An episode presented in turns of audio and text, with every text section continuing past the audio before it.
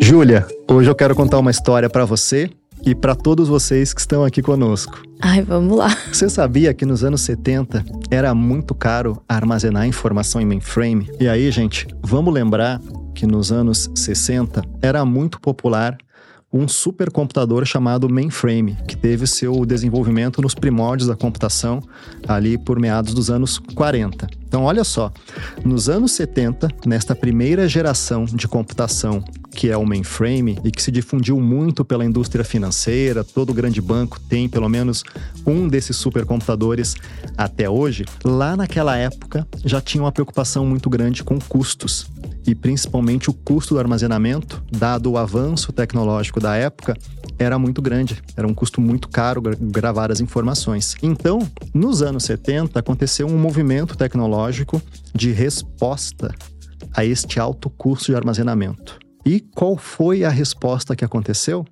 Foi o surgimento do banco de dados relacional. É isso mesmo que você pensou aí.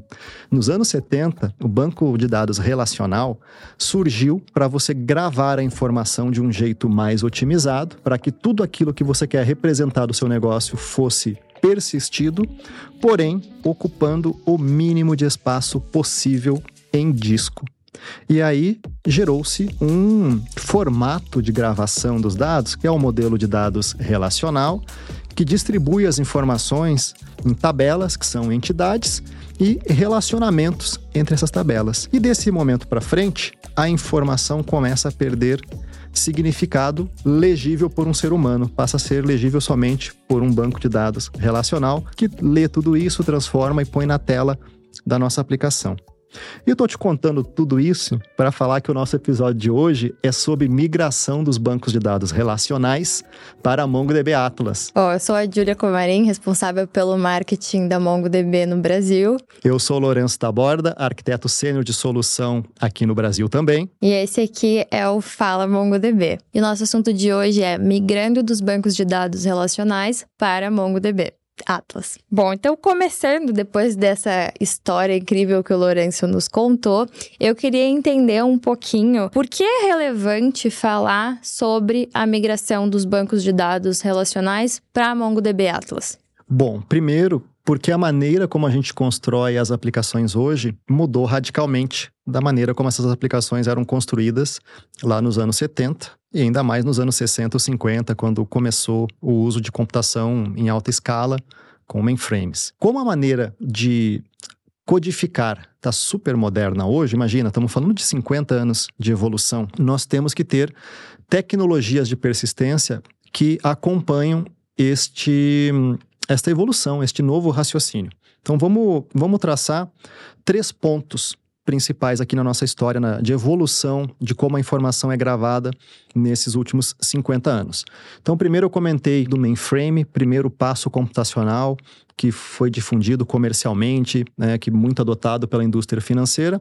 Lá no mainframe existe um formato de gravar a informação que é mais ou menos legível por um ser humano. Se a gente for pegar um arquivo gravado dentro do mainframe, as pessoas conseguem olhar os caracteres, são caracteres do, da nossa língua, caracteres latinos, e a gente consegue ler, entender mais ou menos que se trata de uma transação bancária, de uma transferência de um valor da conta A para a conta B. Só que ficou muito caro gravar a informação neste formato. Então, para você registrar uma transação financeira daquela, naquele momento, você gastava muito dólar por caractere armazenado. Então, existe uma maneira que foi proposta nos anos 70, que é, é o que fez surgir o banco de dados relacional, que é justamente gravar as informações de maneira relacional, onde você separa informação entre entidades e seus respectivos relacionamentos. E nesse processo, você economiza alguns caracteres ali que você grava. E esta economia por registro em larga escala faz muito sentido e faz com que você economize disco. Só que isso, gente, foi lá nos anos 70. Agora que estamos em 2023, aqui com você gravando esse vídeo, não é mais um problema ter um grande volume de informação. Tanto é que estamos na era do Big Data. Você aí se lembra dos cinco Vs do Big Data? Volume, variedade, velocidade? Fala aqui nos comentários os outros dois vezes. Mas aí, Júlia, né, voltando à questão né, do porquê a gente está usando e por que estamos migrando dos relacionais, é justamente porque este paradigma dos anos 70 já não faz mais sentido para uma aplicação moderna. Aqui posso me antecipar também já na animação, por que, que não faz sentido? Que consequentemente eu acho que é a pergunta que vai surgir. Não faz sentido porque a gente tem desafios de escalabilidade. Quem viu o nosso último episódio percebeu que eu comentei bastante sobre o tema de alta disponibilidade e de escalabilidade, que está muito conectado quando a gente fala de elasticidade de uma tecnologia que acompanha a elasticidade de um negócio. Ou seja, alta demanda, eu uso mais tecnologia. Baixa demanda, eu utilizo menos tecnologia. E esse movimento, embora pareça muito natural para todos nós, na verdade, tecnologicamente é um desafio. E é um desafio muito grande para as tecnologias de banco de dados relacionais. Vamos direto ao ponto.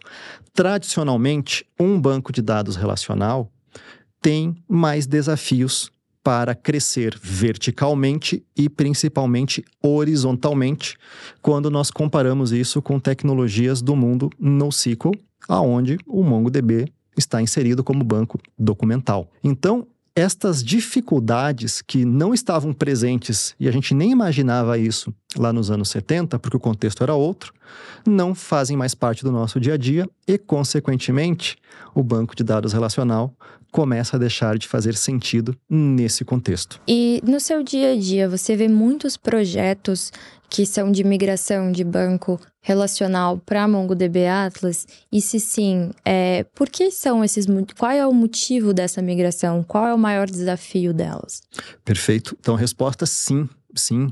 É, eu diria até que provavelmente 30% das discussões que eu participo estão relacionadas com migração de algum banco de dados relacional que já está estabelecido. Os outros 20% talvez estejam relacionados à migração dos imitadores, que deve ser o nosso próximo episódio aí muito em breve, acompanhem, né? E o restante, claro, das discussões vai ter a ver com outros temas de inovação, novas funcionalidades, né? Mas focando na questão dos relacionais. Então, um dos motivadores principais está sim relacionado a essa escalabilidade, acho que é o primeiro ponto. Então é mais difícil crescer um banco de dados relacional. E pensando no contexto atual que a gente vive, resgatando também do nosso episódio anterior, se você ainda não viu, vê lá, a questão da alta disponibilidade, da elasticidade, nestes bancos relacionais, fica mais difícil fazer este movimento de crescimento ou de redução conforme o negócio está demandando, sem haver a parada da aplicação. Então, olha só que, que coisa é, é peculiar, que situação interessante. Para a gente conseguir evoluir uma aplicação no mundo relacional, eu tenho que fazer uma parada que acaba sendo obrigatória para que essa nova funcionalidade aconteça. Só que o mundo atual hoje exige que a gente não tenha parada, que as coisas continuem continuamente sendo entregues para o nosso usuário final. Então, perceba que esse tema, embora eu sempre falo muito ali de é, escalabilidade, elasticidade, é, acaba, na verdade, tendo um, um impacto final que é não ter a parada para um usuário de um aplicativo. Então esse é o primeiro ponto que eu diria que é um, assim, um, predomina muito nas discussões.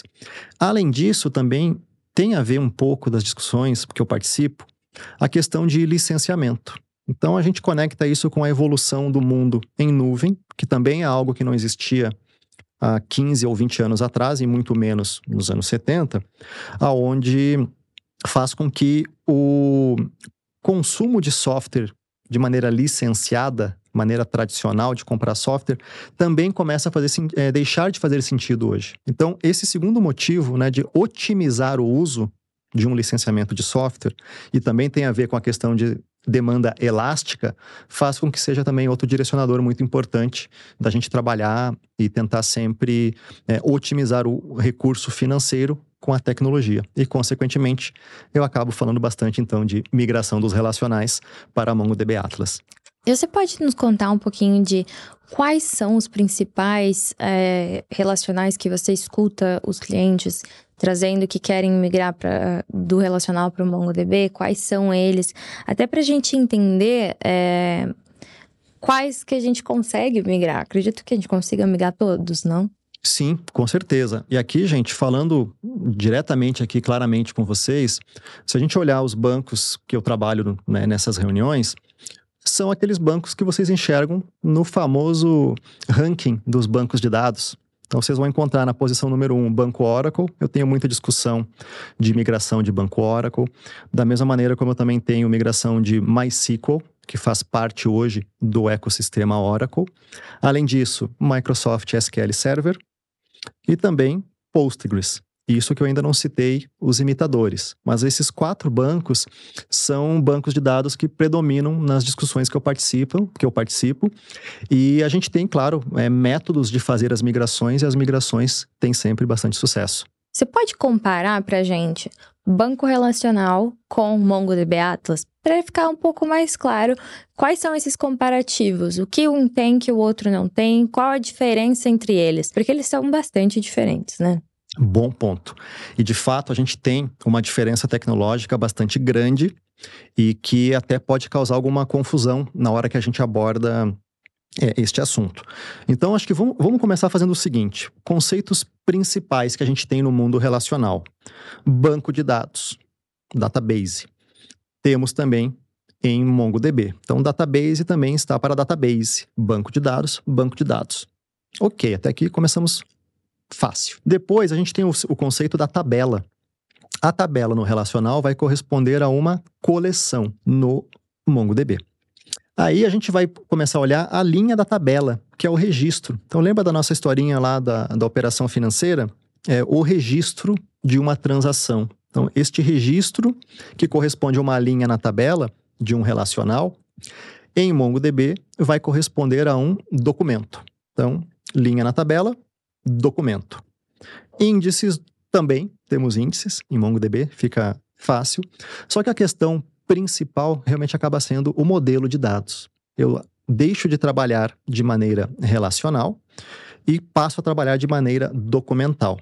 E aqui eu queria abrir um parênteses que trabalhar de forma documental não significa abrir mão de relacionamentos entre as entidades, muito pelo contrário, a gente representa relacionamentos entre entidades da aplicação também, né, num modelo de dados documental, e também não significa abrir mão de atomicidade, consistência, integridade e durabilidade do dado. Falei aqui do conceito do ACID, que é algo que costuma estar muito associado ao banco relacional.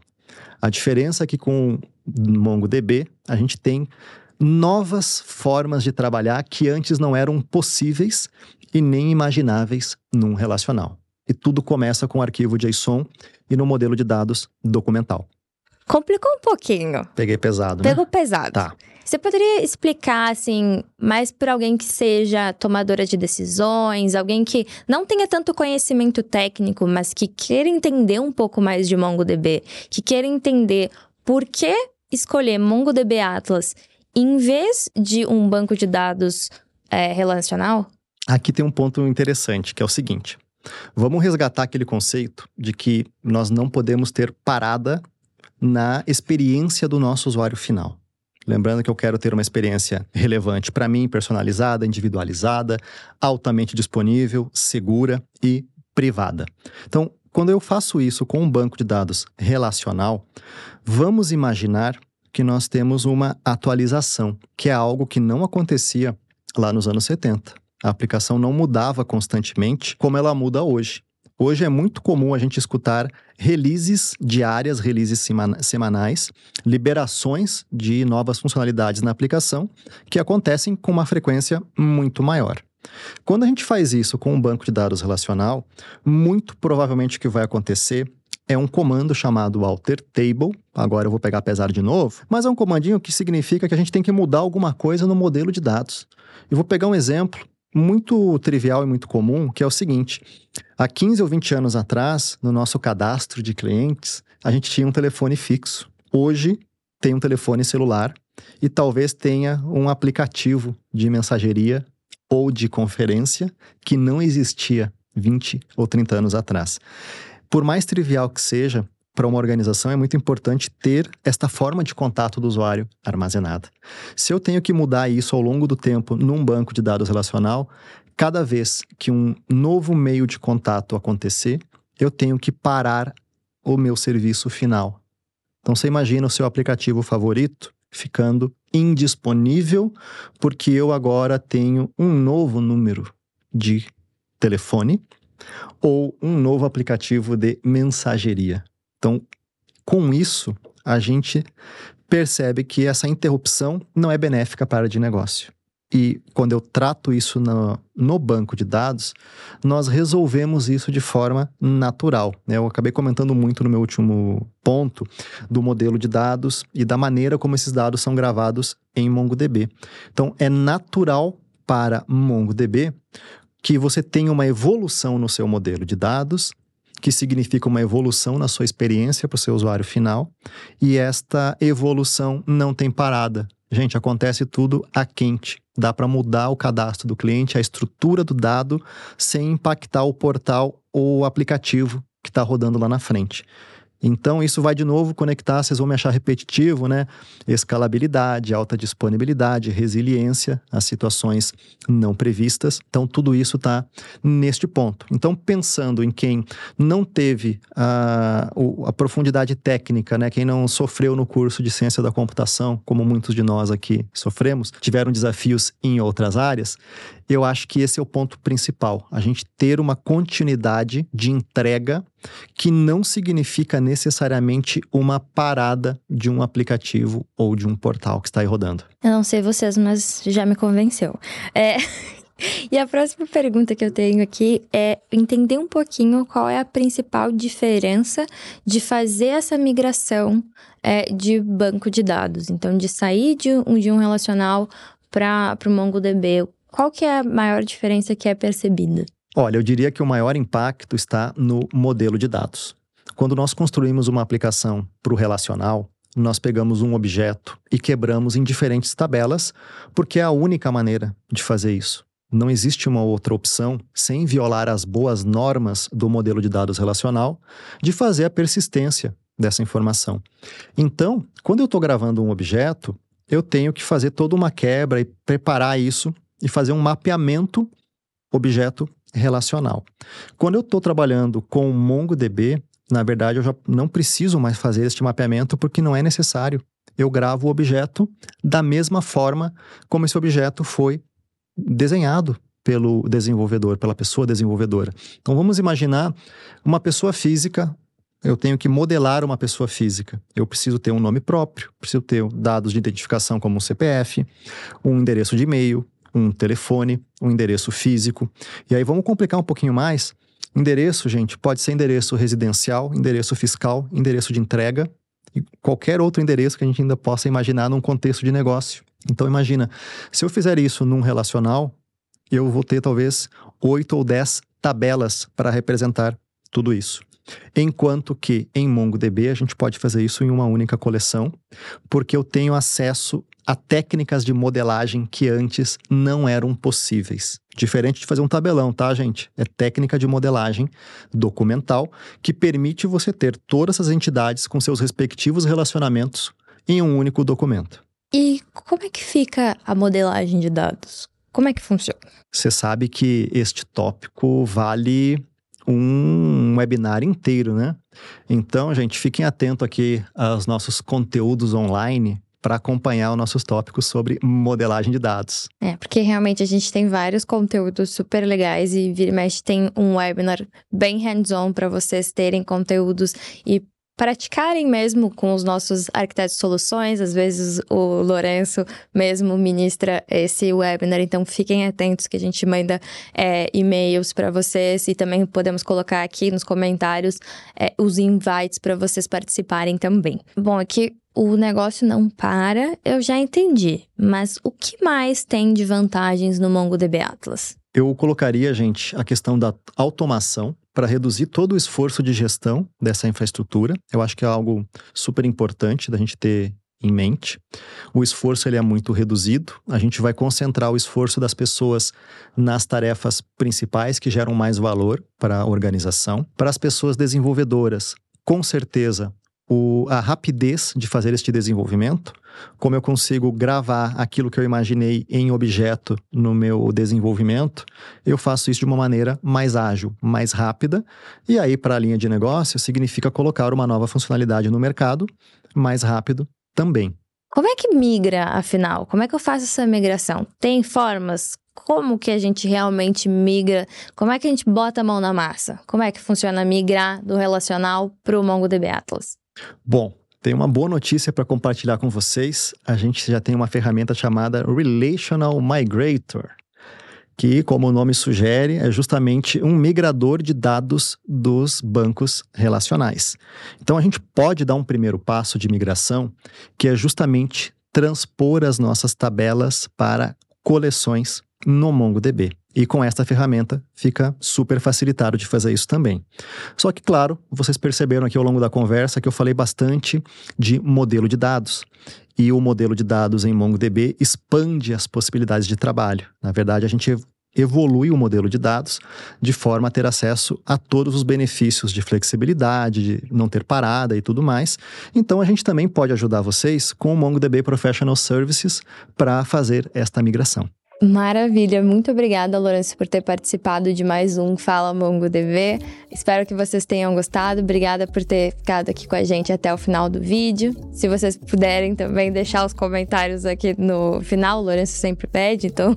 Júlia, muito obrigado pelo convite. Adorei mais essa conversa com você e com todo mundo que está aqui acompanhando até o final do vídeo. E para não perder o costume, deixa aqui nos comentários as suas migrações, o que vocês estão migrando para MongoDB Atlas. Me conta que depois eu vou dar uma olhadinha. Até o próximo episódio.